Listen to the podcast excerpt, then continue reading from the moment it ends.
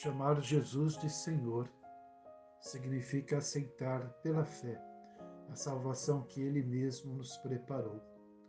Significa ter um relacionamento com Ele onde não impera o medo ou a apreensão, mas sim a confiança e a alegria no perdão.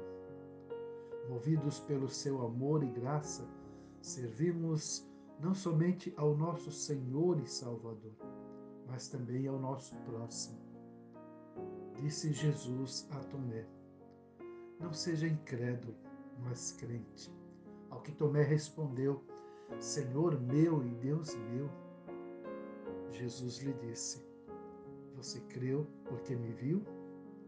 Bem-aventurados são os que não viram e creram.